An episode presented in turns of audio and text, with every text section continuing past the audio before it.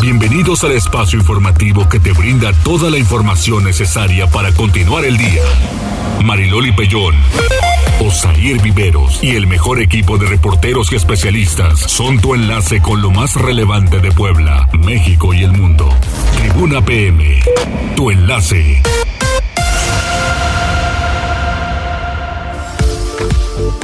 ¿Qué tal? Muy buenas tardes. Un placer saludarles en este martes. Es martes y hay información muy importante para ustedes. Ni se casen ni se embarquen, pero cuidado si se casan porque ya saben que esas no les gustan al presidente de la República. ¿Cómo estás, Osair? Hola Mariloli, muy buenas tardes a ti a nuestros amigos del auditorio, qué bueno que ya nos acompañan a través de la magnífica 1250 de AM y también a través de redes sociales, ya sabes que estamos transmitiendo a través de Facebook Live en las páginas de Tribuna Noticias, Tribuna Vigila, Código Rojo y La Magnífica. Así que pues acompáñenos hasta las 3 de la tarde. Tenemos bastante información eh, para usted y más adelante entrevista con el secretario de Salud. Es martes. Es martes, así es. Tenemos vías de comunicación.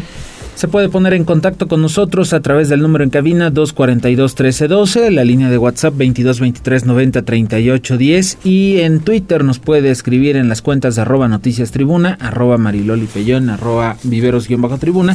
Además ya sabe también en la transmisión de Facebook Live. Muy bien, vámonos a las tendencias. Tribuna PM.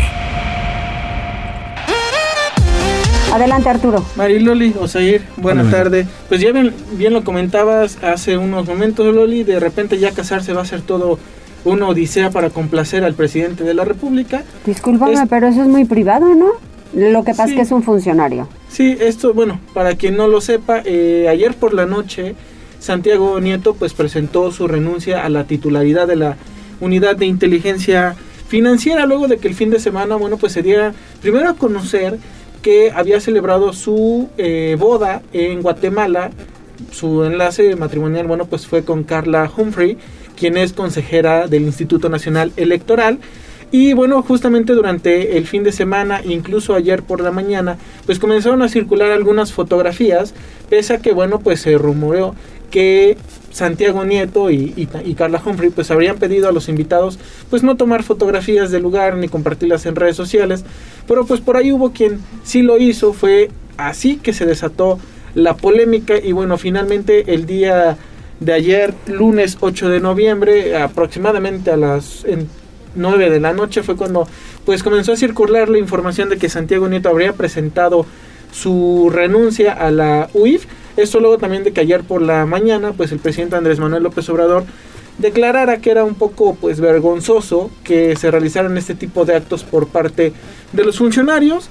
Tiempo después, bueno, pues la Secretaría de Gobernación emitió un comunicado en el que justamente se menciona que ya hay nuevo titular de eh, la unidad de inteligencia financiera. Y bueno, pues sin duda alguna este tema ha sido una polémica también por el hecho de que pues Santiago Nieto Castillo hoy se pronunció al respecto y también lo, eh, ayer por la noche ya había algunas declaraciones, pero fue principalmente hoy que se hizo eco de lo que decía que toda su lealtad está con el presidente Andrés Manuel López Obrador, pero todo su amor con Carla Humphrey.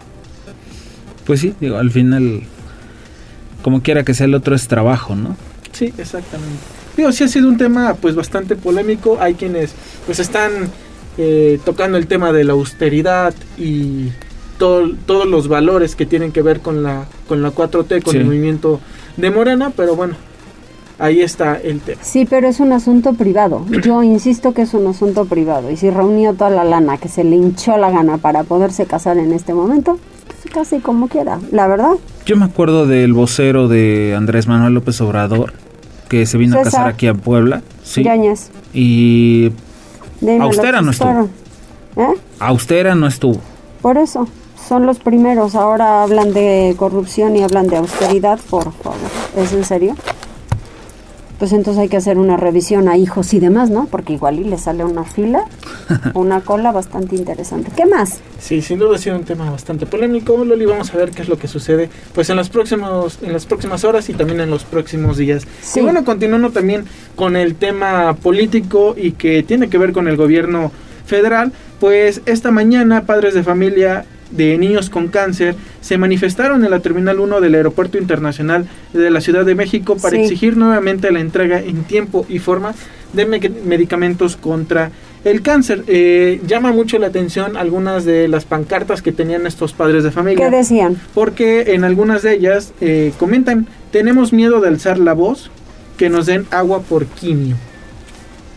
Ya, ok. Entonces sí ha sido eh, algo Muy claro, que, ¿no? Que es de lo que se ha hecho, eco, sí de la protesta, pero también de los reclamos ya pues individuales de cada padre de familia. Ya horas después, pues la circulación en la terminal 1 del Aeropuerto Internacional de la Ciudad de México pues se restableció de manera regular, pero bueno, nuevamente se eh, protestan y se manifiestan los padres de familia por este tema de los medicamentos oncológicos que también desde principios de año y ya desde el año pasado y pues ha sido un tema que se ha reclamado mucho el gobierno federal. Aquí en, en Puebla, bueno, pues también ya ha habido este tipo de protestas, pero el gobierno estatal ha otro tipo de solución, pero a nivel nacional, pues continúan estas manifestaciones. Y bueno, ya para finalizar, también les comento que algo que comenzó a ser tendencia el día de ayer por la noche y que lo ha, ha continuado hasta esta tarde es eh, el tema de la película de Spider-Man, No Way Home, porque Sí. el día de ayer, bueno, pues se filtraron algunas imágenes en las que vemos a Tobey Maguire y Andrew Garfield, los protagonistas de las anteriores sagas de El Hombre Araña. Y bueno, sin duda alguna, pues esto ha vuelto locos a los fanáticos de Spider-Man porque nuevamente se rumorea que podrían salir en la película. Hay quienes están diciendo que esta filtración sería pues falsa, otros que comentan que sí tienen los elementos suficientes para ser considerada- consideradas reales estas imágenes. Pero bueno, la verdad es que no tenemos un tráiler oficial, no tenemos un video que lo compruebe. Solamente el día de ayer que se reveló eh, pues un nuevo póster oficial por parte de Sony y también de las cuentas de la película en la que sí vemos por ahí algunos de los villanos que salieron en otras películas. Pero bueno, pues tendremos que esperar a que pues nos Sony nos dé más información al respecto. Los fans ya están exigiendo pues un tráiler de la película, pero seguramente este llegue en las próximas semanas. Incluso están completando el póster. Sí, Hicieron eh, el complemento del póster y no se ve nada mal. Digo, al final yo creo no que están generando... es- Sí, no, para nada. Entonces yo creo que están generando expectativa, ¿no? sí. O para que la gente vaya a ver la película. Sí, también esta mañana pues se comentaba que Sony había comenzado a, a bloquear algunas cuentas en Twitter, algo que confirmaría que estos estas filtraciones fueron reales, pero bueno, es algo que ya hemos visto también con otras películas, también de Marvel, también de Disney y bueno, simplemente tendremos que esperar a que estrene la película. O sea, solo se rumora y ya. Solo se rumora. Muy bien, muchas gracias. Que tengan excelente tarde. Igualmente. Tribuna PM. Vamos a las calles de Pueblo Cielo López, adelante. Hola, muy buena tarde. Los saludo con mucho gusto a todo el amable auditorio de Tribuna PM. Desde las instalaciones de la Secretaría de Seguridad Ciudadana compartimos el reporte vial en este martes. Encontrarán tránsito fluido en Boulevard Municipio Libre desde la avenida José María La Fragua hasta la 16 de septiembre y sobre Boulevard Norte entre la Capu y la avenida Juárez. Además, hay buen avance sobre Boulevard 18 de noviembre entre la Diagonal Defensores de la República y la autopista México-Puebla. Por otra parte, amigos, tomen sus precauciones ya que se presenta carga vial en la 11 Sur entre la 23 Poniente y la 37 Poniente y sobre la 19 Sur desde la 19 Poniente hasta la 27 Poniente. Además, hay carga vehicular sobre el Boulevard 5 de Mayo entre la 9 Oriente y la 31 Poniente. Amigos del auditorio, hasta aquí el reporte vial y no olviden mantenerse informados a través de nuestras cuentas oficiales en Facebook, Twitter e Instagram.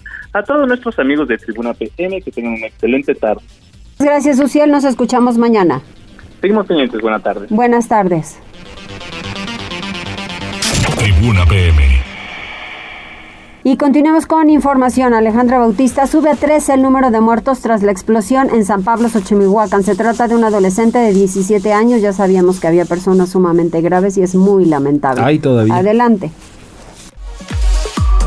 La explosión en un ducto de gas LP registrada el pasado 31 de octubre en Xochimehuacán cobró la vida esta madrugada de Andrea de 17 años de edad, reportó el secretario de Salud José Antonio Martínez. En efecto, lamentable fallecimiento de Andrea de 17 años de edad presentaba quemaduras en el 32% de su superficie corporal y quemadura por inhalación de la vía aérea, eh, presentó falla orgánica múltiple, falleció lamentablemente el día de hoy a la 1.50 de la mañana. El funcionario estatal también dio a conocer que se registraron dos altas. Se trata de un paciente de 19 años de edad con quemaduras en el 19% de la superficie corporal y de Luciano, un pequeñito de 6 años de edad con quemaduras de segundo y tercer grado en el 22% del cuerpo. Actualmente hay nueve pacientes hospitalizados, siete de ellos graves con diagnóstico del gran quemado, cuatro intubados y dos más delicados. El funcionario estatal detalló que actualmente hay cuatro pacientes que reciben atención en el Hospital General del Norte, cuatro más en traumatología y ortopedia y uno en la unidad pediátrica de quemados del Hospital del Niño Poblano. Tribuna Noticias. Muchas gracias, Ale. Y vamos con Gisela Telles porque hay algo importante que debemos tomar en cuenta, Así. especialmente porque hoy es 9, mañana es 10, día de buen fin. Así es, con más de 2.000 elementos operativos de la Secretaría de Seguridad Ciudadana ponen en marcha el operativo Buen Fin 2021 desde mañana, desde mañana miércoles hasta el próximo martes. Gisela, ¿cómo estás? Buena tarde. Así es, Osair, te saludo con mucho gusto, igual que nuestros amigos del auditorio, y te comento que un total de 2.140 elementos operativos de la Secretaría de Seguridad Ciudadana participarán en el operativo Buen Fin 2021, que se pondrá en marcha del 10 al 16 de noviembre. Así lo informó Eduardo Rivera Pérez, presidente municipal de Puebla. En inmediaciones del centro comercial Solesta, el edil aseveró que lo primordial durante el periodo más barato del año es reforzar la seguridad de las y los ciudadanos en áreas comerciales, tiendas departamentales, bancos, el centro histórico, la zona metropolitana y también puntos de mayor afluencia. Por ello, detalló que los elementos policiales estarán distribuidos en sus turnos de trabajo y puntos específicos, una vez que participarán 420 vehículos radiopatrullas, 12 grúas, 70 motos radiopatrullas, cuatro vehículos tipo van, tres camiones blindados, tres camiones balizados y una ambulancia. Así lo decía. Con este operativo, que durará del 10 hasta el 16 de noviembre, vamos a reforzar la seguridad de las áreas comerciales, tiendas departamentales, centros bancarios, centro histórico, zona metropolitana, zonas de mayor afluencia, porque nos preocupa y nos ocupa la seguridad de las poblanas y de los poblanos. El total del estado de fuerza que desplegaremos en el municipio de Puebla por parte de la Secretaría de Seguridad Ciudadana será de 2.140 elementos operativos. Insistió en que las y los poblanos no solo podrán emitir algún reporte o solicitar apoyo a través del número de emergencia 911, sino a través del número 2222 729776. En el uso de la palabra, Consuelo Cruz Galindo, titular de la Secretaría de Seguridad Ciudadana, indicó que el operativo tiene como objetivo prevenir la comisión de delitos en el periodo que comprende la venta comercial que se realiza cada año en México. Refirió que el despliegue considera recorridos preventivos policiales constantes, controles de vigilancia y monitoreo permanente en puntos considerados como vulnerables, además de apoyo vial para agilizar el tránsito vehicular y elementos que cierren inmediaciones de centros de venta y zonas bancarias. Por último, pidió a las y los ciudadanos abonar a las medidas preventivas, entre otras evitar perder de vista las tarjetas bancarias, contar dinero en lugares públicos y acudir solos a retirar dinero, así como verificar que los sitios web de pago sean seguros. Este es el reporte, Osair. Muchas gracias, Gisela. Tienes más información porque alistan para el próximo año el Atlas de Incidencia Delictiva en la ciudad de Puebla. Dice la titular de la Secretaría de Seguridad Ciudadana que las juntas auxiliares ya no son focos rojos. Así es, Osair, al destacar que las juntas auxiliares continúen siendo focos rojos por diversos hechos ilícitos, Consuelo Cruz Galindo, titular de la Secretaría de Seguridad Ciudadana, dio a conocer que a finales de este año quedará conformado el Atlas de Incidencia Delictiva. En entrevista, la funcionaria dijo que se está conformando en un solo documento todos los delitos, horarios y situaciones que se presentan en la capital poblana para combatir los hechos delincuenciales, por lo que se dará a conocer antes de que concluya este 2021. Escuchemos. Trabajando en el Atlas precisamente de incidencia delictiva conforme a todos los delitos, horarios y también este pues el tipo de, de, situación delictiva que se está presentando. Tenemos diversidad, tenemos diversidad de zonas, no precisamente zonas, este, juntas auxiliares. Estamos este, diversificados, o sea, en algunas zonas puede haber un delito, en, en algunas otras, pero no precisamente tengamos focos rojos ya de, por ejemplo, lo que comentan, ¿no? El Atlas está con el diagnóstico y en su momento se les va a dar a conocer, todavía se está conformando, les repito, es una información bastante amplia que se va a incorporar y se va a integrar en un solo documento. Dejó en claro que las 17 juntas auxiliares no son los puntos más alarmantes en incidencia delictiva, una vez que se encuentran diversificados, es decir, en diferentes puntos se cometen ilícitos específicos. Cruz Galindo destacó que a tres semanas de arribar al gobierno de la ciudad, han puesto a disposición de las autoridades correspondientes, principalmente narcomenudistas. Por ello, explicó que se ponen a disposición de la Fiscalía Especializada para realizar las investigaciones pertinentes. Este es el reporte, Osair. Muchas gracias, Gisela. Vamos con temas universitarios con Pili Bravo porque la UAP prepara su presupuesto para el 2022 y confía eh, en que el gobierno federal pues no haga más recortes al gasto educativo, Pili. A pesar de que el gobierno federal ha realizado recortes a la educación y a la investigación científica, hay confianza en la Universidad de la Universidad Autónoma de Puebla de que para el 2022 se mantenga el presupuesto o que se tenga al menos un mínimo incremento para dar respuesta al gasto universitario. La UAP tiene confianza de que se pueda recibir un aumento de recursos de la Federación para conformar el proyecto anual de ingresos y presupuesto para el 2022 porque tiene que atender pues las necesidades de al menos 120 mil alumnos y docentes. La rectora Lilia Cedillo eh, señaló que su administración se mantiene atenta a la distribución de recursos, por lo que tiene reuniones pues con la tesorería, así como con los directores para que eh, pues se conozca cómo se va a hacer la eh, distribución del gasto para el año que viene. El reporte. Muchas gracias, Pili. Y tienes más información de la UDLAP, el nuevo patronato. Dice que pronto volverán a clases presenciales y hay un nuevo vocero. Sí, un nuevo representante. Y bueno, pues ya lo dábamos justamente la semana pasada. Por enésima ocasión, el nuevo patronato de la Fundación de la Universidad de las Américas dice que el Poder Judicial de la Federación ya les dio el triunfo legal para el manejo de la institución y dijo en conferencia de prensa virtual Rodrigo Guzua, quien es el apoderado legal de la fundación, de la nueva fundación de la Universidad de las Américas, adelantó que incluso están en posibilidades de anunciar a toda la comunidad universitaria que pronto podrán regresar justamente a las clases presenciales y parte eh, pues de lo que se decía hoy en esta conferencia de prensa.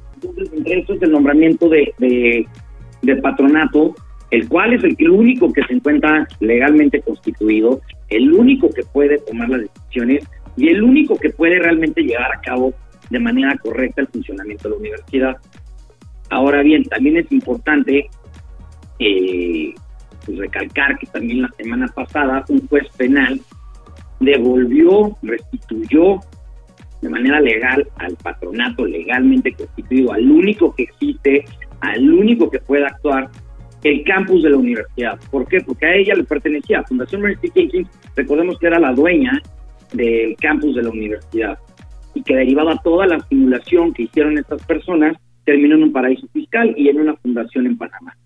Entonces, lo que solicitamos es que como objeto del delito se restituyera, como es el derecho de la víctima, el patrimonio de Mercy Jenkins, en específico la Universidad de las Américas Puebla, dejando, eh, pues ahora sí que sin efectos, la suspensión que supuestamente obtuvieron, además suspensión que hemos platicado que fue de manera ilegal, tiene...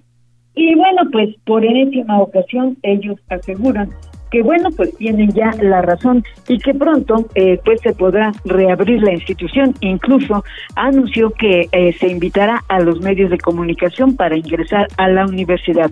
En esa conferencia se, se confirma, dice, que hay un desfalco de al menos 300 millones de pesos que se hicieron por pago a empresas que supuestamente habían realizado servicios a favor de la institución. Además, se encontró una fuga de 70 millones de pesos en préstamos irregulares. Con todo lo anterior, dijo, pues se avala que el nuevo patronato está en posibilidades de regresar a clases presenciales y pronto abrir totalmente la institución. Es el reporte. Muchas gracias, Pili. Vamos con Daniel Jacome porque tienen que evacuar escuela en la colonia El Salvador por intenso olor a gasolina en el drenaje. En inmediaciones de la colonia El Salvador, alumnos y personal docente de una escuela fueron evacuados luego de percibir un intenso olor a gasolina en el drenaje. Esta mañana de martes, los servicios de emergencia fueron alertados por parte de trabajadores de la escuela, librado la Bastida Navarrete, ya que, de acuerdo con ellos, desde el sistema de drenaje llegaba el aroma del combustible mencionado. Asimismo, padres de familia acudieron por sus hijos tras ser notificados sobre el incidente. Al lugar ubicado en la calle 9 Oriente con el número 6, arribaron elementos de la Secretaría de Seguridad Pública y de Protección Civil Municipal, quienes se encargaron de revisar las instalaciones a fin de detectar la fuente del fuerte olor. Hasta el momento se desconoce mayor información, por lo que se espera que en las próximas horas las autoridades emitan algún comunicado al respecto. Muy bien, muchas gracias Daniel. Mientras tanto vamos a hacer una pausa, regresamos enseguida.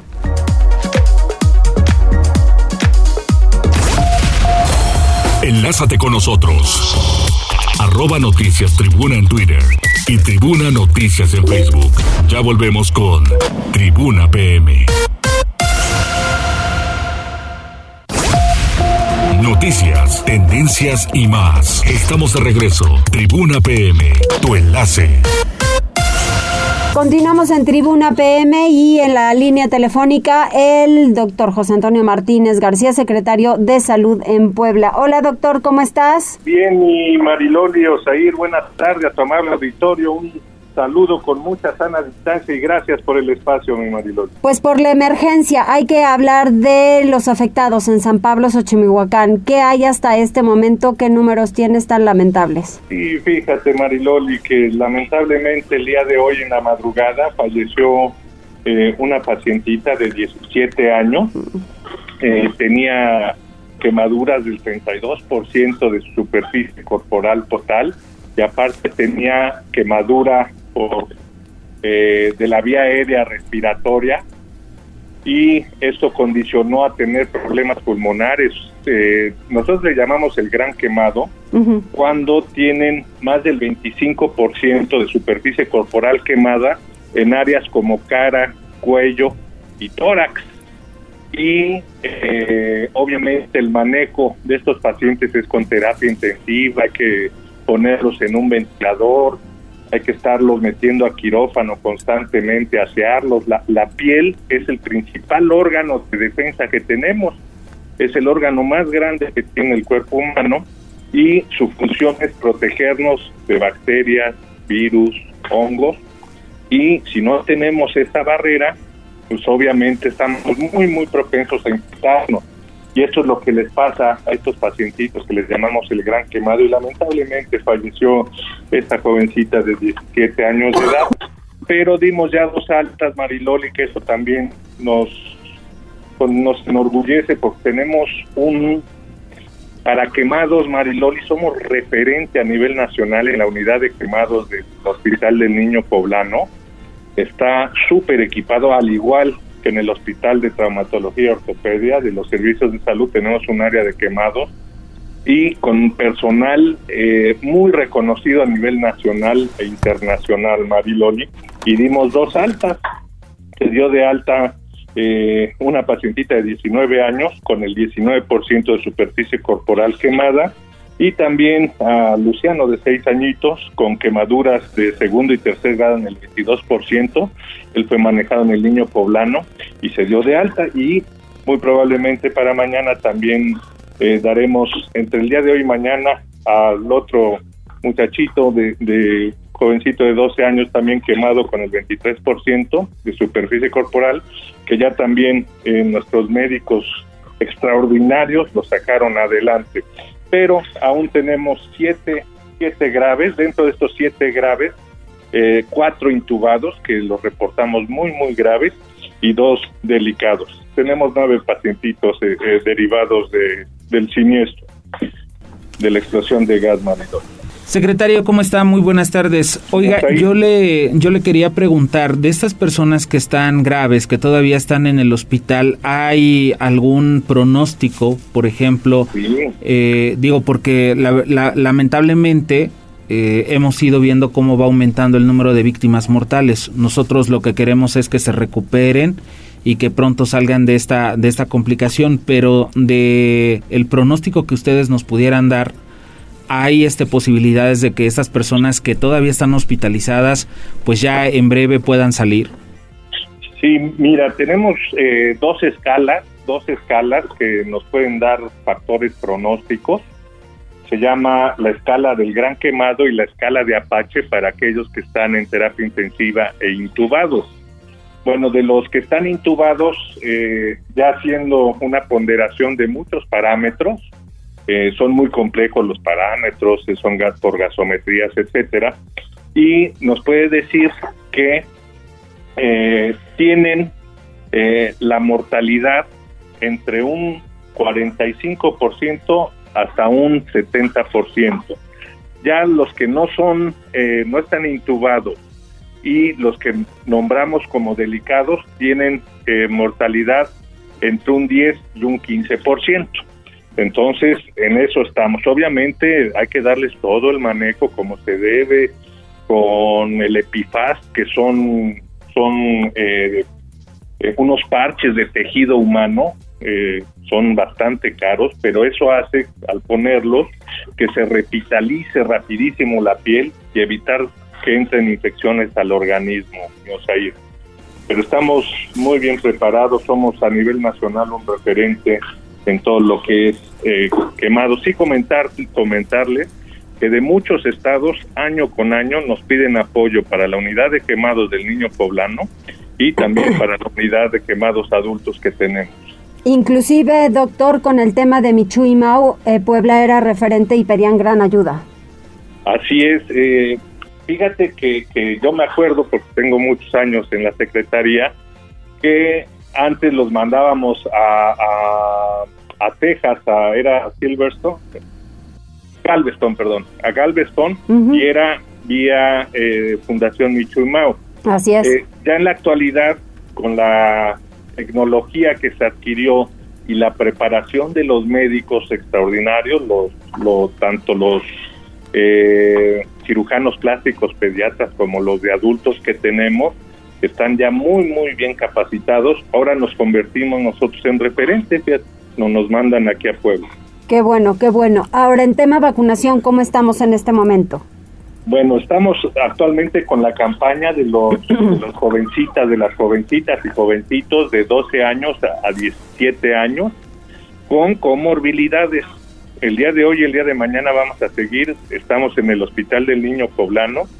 Sí, comentarle a todas las poblanas y los poblanos que por favor pongan o se den de alta en la plataforma de mivacuna.com.salud.gov.mx.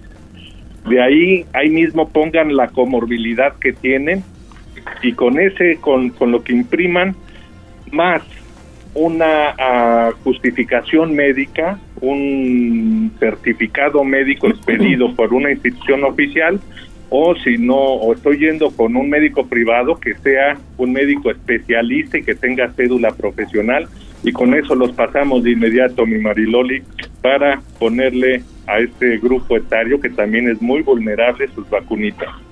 Ahora, en tema de la influenza, doctor, que ayer te estaba compartiendo que en algún lugar no estaban poniendo la vacuna y que el guardia de seguridad ni siquiera los deja pasar para preguntar y les dice que no hay vacunas. ¿Qué pasó?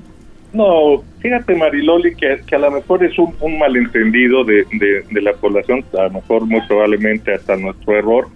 Lo que pasa es que hay grupos vulnerables para la aplicación de la vacuna de influenza. Hay que recordar que tienen que ser menores de 5 años y mayores de 6 meses, todos los mayores de 60 años sí. y todos los de 5 años hasta 59 años que tengan algún tipo de comorbilidad y embarazadas. Entonces a veces llegan eh, personas jóvenes, sanas, sin ningún tipo de comorbilidad, pensando que, que, es, eh, que les toca la vacuna y eh, la guía de práctica de aplicación de la misma no, no está eh, en estos rangos de edad sin comorbilidades. Entonces se les dice que no, Mariloli. Pero esto está demostrado a nivel mundial que eh, esta es la población vulnerable la que se tiene que vacunar contra influenza. Tal vez esa sea eh, la duda o que las personas se quieran vacunar, porque sí, aunque no tengan comorbilidades y están en ese grupo de 5 a los eh, 59 años. Así es, así es, Mariloli. Eh, ellos no hay necesidad de, de, vacunarse. Sí. Tú, tú estás muy joven, Mariloli, y muy sana, no tienes que vacunarte, o sea, ir menos, ¿no? está. Pero sí, o sea, me premió, pero a ti todavía más. Lo que se ve no se juzga, dirían por ahí. Ay, qué malo. ¿Por qué? Me pasó a rebanar, doctor, ¿estás de acuerdo? Sí, sí, sí, Mariloli. sí, sí, ya ves, ya ves. no, no es cierto, pero mira, la verdad es que sí es, es un momento en el que tengamos que redoblar todas las medidas para evitar enfermar. Las bajas temperaturas sí están muy marcadas ahorita. Sí, Mariloli, y, la obviedad es de que se va a poner peor, ¿ok? Entonces hay que recordar que siempre a finales de diciembre y todo enero es cuando más eh, baja la temperatura. Sí. Al bajar la temperatura, eh, todos, todos, todos somos mucho más propensos a adquirir eh, este, enfermedades del tracto respiratorio alto. ¿Ok? Por eso eh, ya decimos que son enfermedades estacionales y las gripes, ¿no? Hay muchos virus, muchos, muchos, no, no solo este COVID o influenza, hay muchos otros, hay neumonías también, bacterianas, virales de otro tipo, que también nos ponen en riesgo. Y esto eh, generalmente se agudiza cuando las temperaturas eh, son mucho más bajas.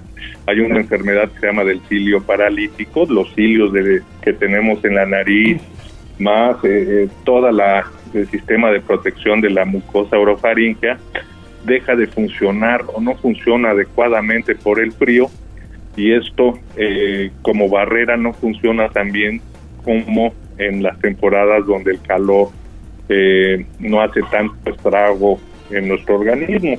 Entonces, evitar, Mariloli, los cambios bruscos de temperatura, consumir muchísimas frutas estacionales que son muy ricas en vitamina C, mandarinas, eh, naranjas, guayabas, todos estos meses estamos, eh, se producen este tipo de, de frutas. Sí.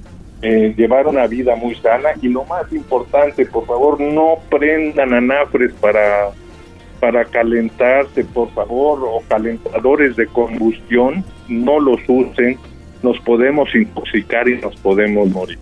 Exactamente, así es.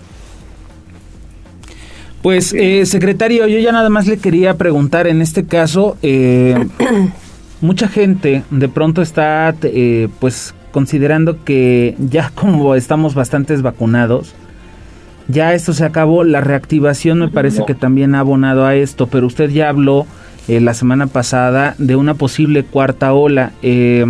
hoy se vieron menos, menos este, nuevos contagios, ya sabemos que es martes y así es siempre, pero al final sí están ustedes pronosticando esta cuarta ola de contagios para la mitad de diciembre.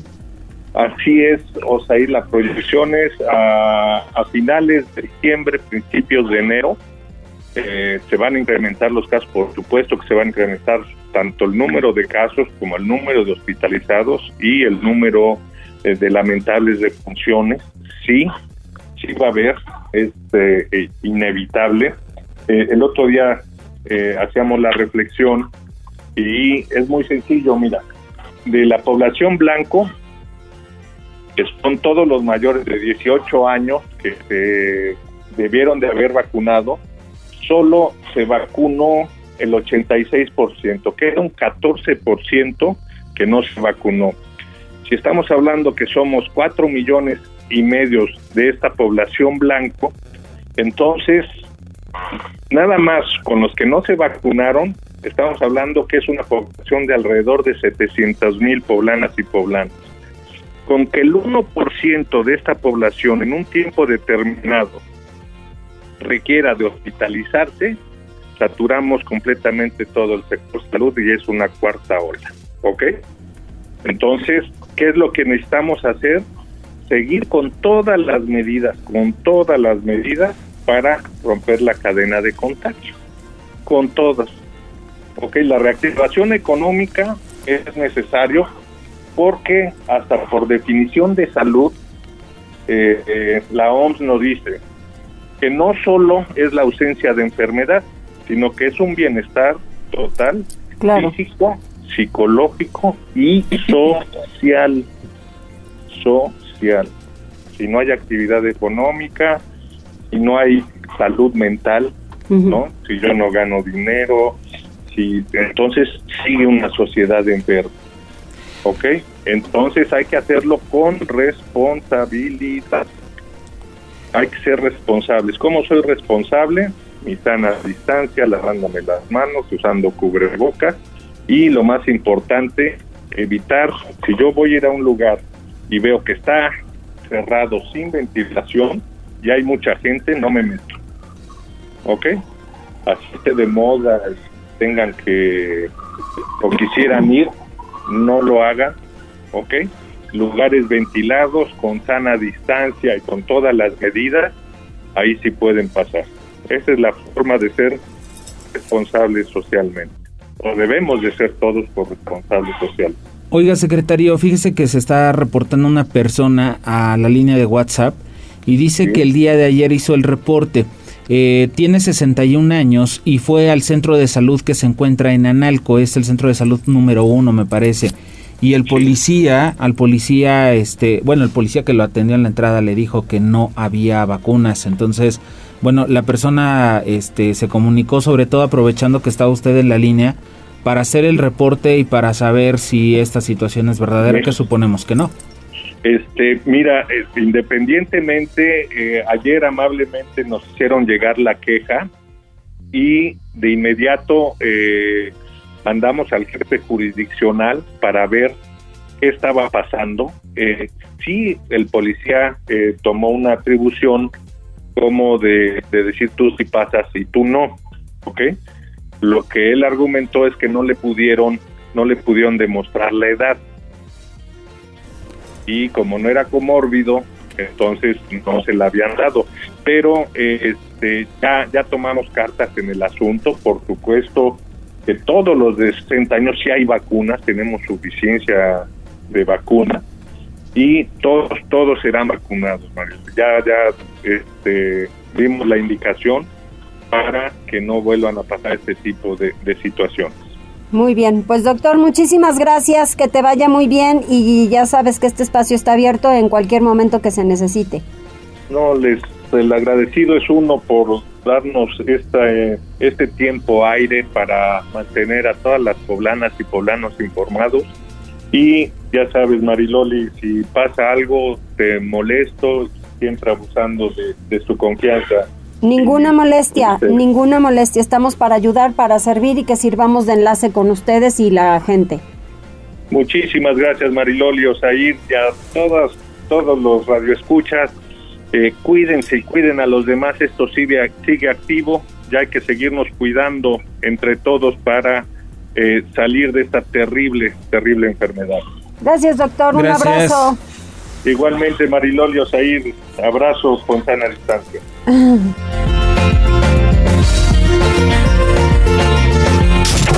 PM. Vamos con Alejandra Bautista. El gobernador alista la entrega al Congreso del Estado del proyecto de paquete económico 2022 para Puebla. Enlistó obras millonarias para varios municipios. El gobernador Miguel Barbosa adelantó que alista la entrega al Congreso del Estado del proyecto de paquete económico para Puebla correspondiente al ejercicio 2022. El mandatario desglosó una serie de obras y acciones sociales no suntuosas que se emprenderán en la capital. Destacan la rehabilitación de hospitales, la creación del recinto fiscal del Estado, el Archivo General del Estado, la intervención del edificio de protocolos, San Roque, el mantenimiento de puentes, la rehabilitación del Batán, la construcción del Centro para Menores con Discapacidad Visual y el archivo del Poder En el tiempo legal vamos a estar llegando ya este, con toda la, propuesta de, ingresos y egresos del gobierno del Estado. No más barrocos que se aplaudían por todos ya Puebla, qué bien que tenía un barroco de 10 mil millones de pesos, ¿sí? Obras sociales, obras sociales. El mandatario estatal también dio detalles de las reuniones que ha sostenido con 31 presidentes municipales con quienes se trabajará de la mano para la consolidación de proyectos de infraestructura. En Huauchinango, las obras a realizar son el mejoramiento de calles y adquisición de patrullas y camiones recolectores de basura. En Zacatlán, la obra prioritaria es la ampliación del depósito de basura. En Atlixco, el mejoramiento de la imagen urbana, para la que se tendrá una inversión de 20 millones de pesos, mientras que Puebla Capital serán destinados 50 millones para la rehabilitación de calles. En Izúcar de Matamoros, Matamoros se plantea la construcción de un rastro y en Acatlán de Osorio un bulevar. En San Andrés y San Pedro Cholula se destinarán 20 millones de pesos para obras de bacheo. En Cuautlancingo se hará una inversión estatal y municipal por 25 millones de pesos para la construcción de un DIF, mientras que en Tehuacán serán destinados 25 millones de pesos para obras de adoquinamiento, 50 millones de pesos adicionales para el rastro y la Casa de Cultura. Tribuna Noticias. Muchas gracias y vamos con Pili Bravo porque se instala en el Congreso la Comisión de Presupuesto y Crédito Público. Estarán a la espera del paquete de leyes de ingresos y egresos del Gobierno del Estado y ayuntamientos. Adelante, Pili. Gracias. Los integrantes de la Comisión de Presupuesto y Crédito Público del Congreso aprobaron por unanimidad el plan de trabajo para que eh, puedan desarrollarlo en esta legislatura, dijo Fernando Sánchez Sacia, quien es presidente de esta importante comisión que, bueno, pues atenderá a la espera justamente de los proyectos de leyes de ingresos tanto del gobierno del estado como de los municipios. Por eso decía. Pues debo decir que somos parte de esta comisión, todos tenemos un voto para ella y sin duda recibimos el enlace no solamente con nuestros bancadas que representamos con los municipios, sino con el resto de nuestros compañeros y compañeros que integramos esta legislatura. De igual manera, la comisión de ustedes debemos ser asegurados de un entendido y por supuesto que los exhorto a que la semana no sé, a que aportará y, necesitará un tiempo que sea necesario para llevar a bien este presupuesto para el 2021. Sí, bueno, se habrá de trabajar durante varias semanas pues en la revisión de estos proyectos de leyes de ingresos, por lo que por eso era el exhorto para que eh, pues todos los diputados no falten a estas comisiones de trabajo porque la revisión de pues, los proyectos de presupuesto son de suma importancia durante esta última etapa del año. También este día, bueno, se instaló el comité eh, de difusión. El plan de trabajo eh, fue presentado por el diputado Mariano, Mariano Hernández. El Comité de Comunicación Social del Congreso comenzará a trabajar y la propuesta es que toda la información del Congreso se suba a las plataformas digitales para que sepa la población qué hacen los diputados de esta legislatura. El reporte. Muchas gracias, Pili. Y vamos a hacer una pausa. Vamos a la pausa y volvemos con más información a Tribuna PM.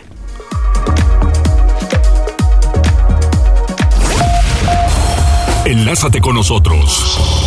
Arroba Noticias Tribuna en Twitter y Tribuna Noticias en Facebook. Ya volvemos con Tribuna PM. Noticias, tendencias y más. Estamos de regreso. Tribuna PM, tu enlace. El típico albur de quién lo entiende y quién no. Vamos con Gisela porque con una inversión conjunta el gobierno del estado, el ayuntamiento va a invertir 50 millones de pesos para rehabilitar vialidades secundarias. Adelante Gisela. Así es Mariloli, te saludo con mucho gusto, igual que a nuestros amigos del auditorio y te comento que un total de 50 millones de pesos se destinará a la rehabilitación de calles y atención de baches en avenidas primarias y secundarias de la ciudad. Esto lo informó Eduardo Rivera Pérez, alcalde de Puebla, al destacar que será a través de una inversión conjunta con gobierno del Estado. En entrevista, el edil puntualizó que dichos recursos estarán destinados para la relaminación de vialidades secundarias con más daños en el pavimento, ya que en dicha zona se ubica una gran cantidad de negocios y además es paso importante del transporte público. Sobre la ejecución de pavimentaciones con concreto hidráulico, confirmó que será hasta el próximo año cuando se programen, una vez que se tomará en cuenta los recursos de la Administración en el rubro de infraestructura. Rivera Pérez destacó que las obras con este material que se realizaron en la anterior gestión siguen en buenas condiciones y algunas otras con desperfectos menores. Por ello, la opción es confiable y efectiva. Así lo decía. Prácticamente el recurso que nosotros podamos aplicar en obra pública tendrá que ser enfocado para resolver el problema de los baches que tenemos en el municipio. Tenemos avenidas totalmente minadas, destruidas, y el recurso que acordamos y que por supuesto agradezco el apoyo del gobierno del estado, del gobernador Barbosa, de estos 50 millones, van a ser enfocados para relaminaciones de vialidades. Urge que vialidades secundarias puedan ser reparadas. Permítame hacer una reflexión. Eh, cuando nosotros construimos varias de las vialidades de concreto hidráulico en la pasada administración, esto nos ha dado la razón porque han, han pasado más de una década y muchas de esas vialidades no tienen que tener la intervención mayor como otras vialidades que sí tenemos en la ciudad. Este es el reporte, Mariloli. Pero ¿de qué vialidades habla con concreto? Porque justo las que hicieron en tiempos de Rafael, muchas ya rehabilitaron otra vez el pavimento, por ejemplo, la 31 Poniente sí cambiaron algunos cuadros. Aquí en Rosendo Márquez y la 25, en este cruce también rehabilitaron algunos cuadros y los que están terribles que se hicieron, creo, en la administración de Luis Bank, son los pasos a nivel de, de piso para peatones. Por ejemplo, la Noria, y hay otro, el de la 11, el de la 31 y la 13 Sur está terrible también.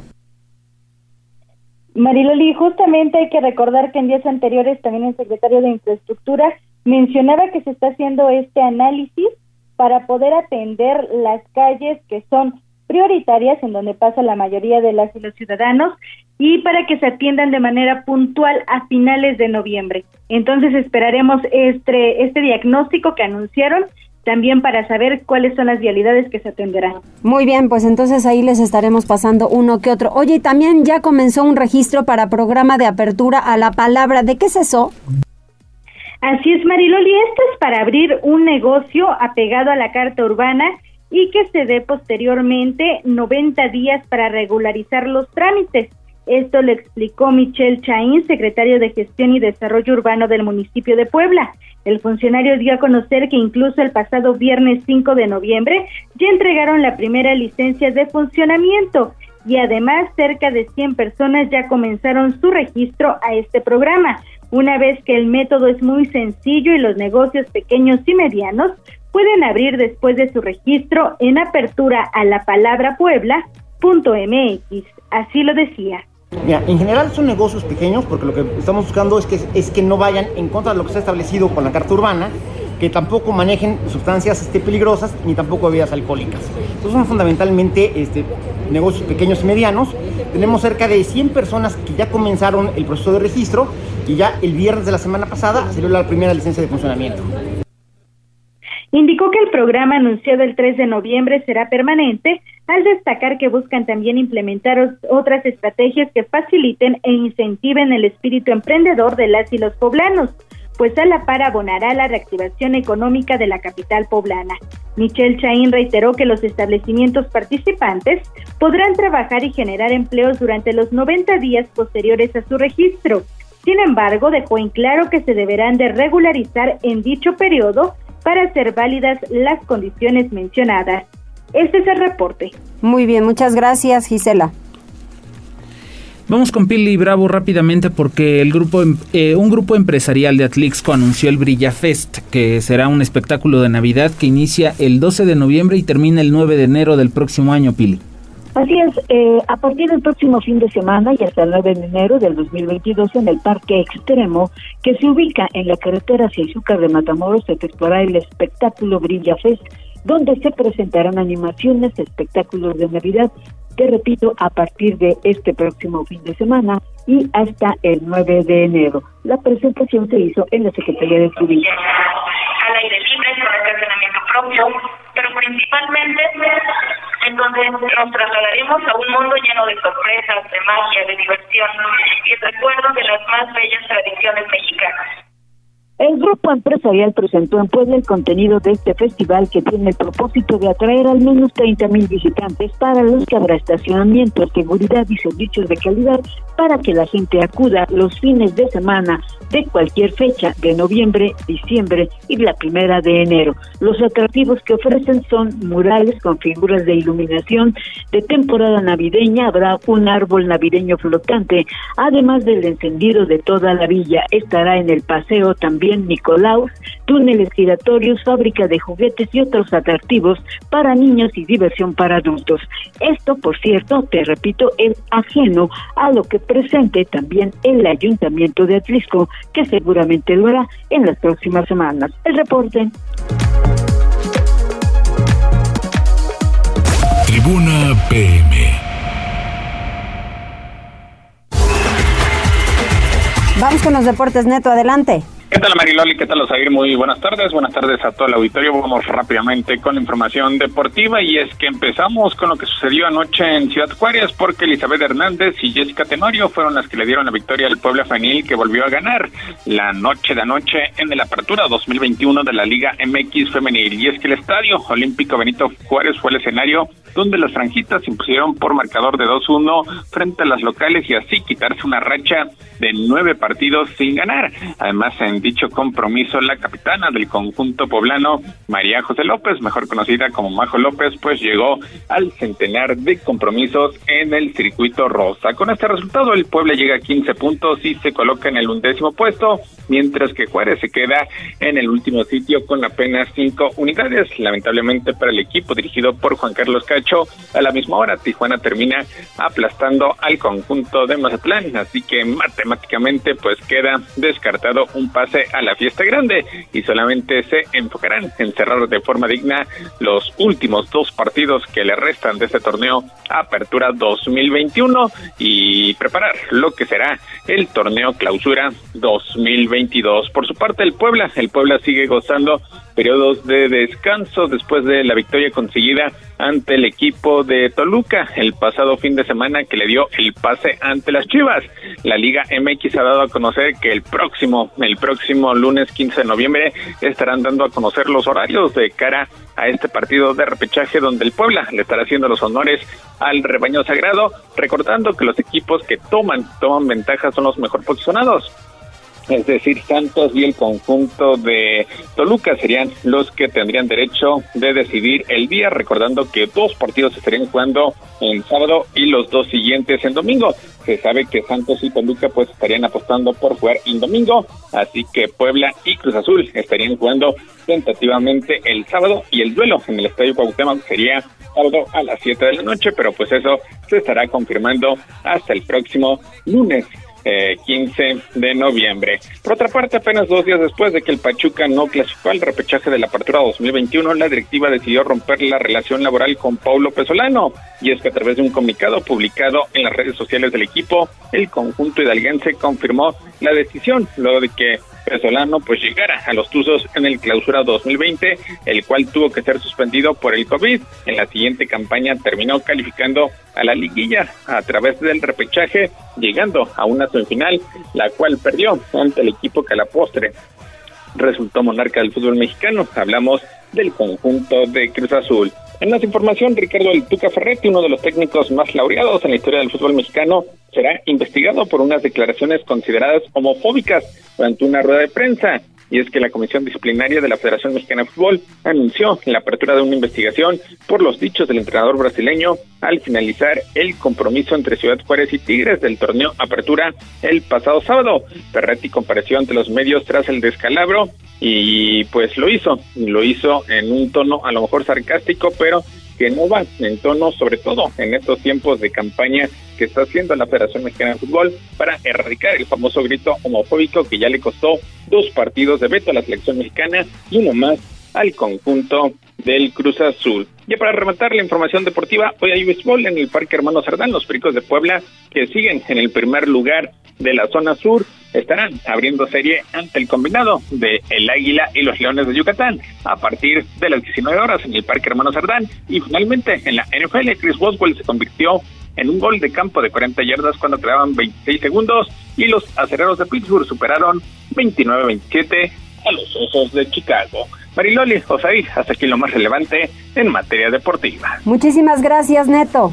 Saludos, buenas tardes. Gracias. Y pues ya nos vamos. ¿Hay algo? Sí, Mariloli, rápidamente las personas que estuvieron con nosotros a través de redes sociales, TC dice buenas tardes, Franja de Metal, saludos, Maribel Vázquez, saludos, excelente tarde, magnífico equipo de tribuna Eh, Miguel Ángel Pérez, hola Mariloli, buenas tardes, ya escuchándote y comiendo, tratando de entender la cuarta transformación que es de quinta y de pena ajena. Eh, Cosme Herrera, saludos, muy buen martes. John Sanz, muy buenas tardes a todos. Connie Ángel que también se reportó. Dice John Sanz, hablando de películas, ¿cuándo saldrá la cuarta entrega de Matrix? Dice, hay de todos los gustos del género hasta que no.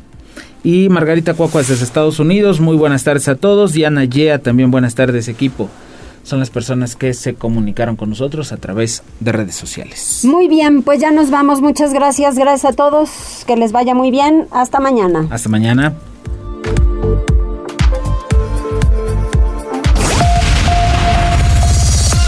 Gracias por enlazarte con nosotros. Seguimos informándote vía redes sociales. Arroba Noticias Tribuna y Tribuna Noticias en Facebook. Tribuna PM es un producto de Tribuna Comunicación. Fuerza en medios.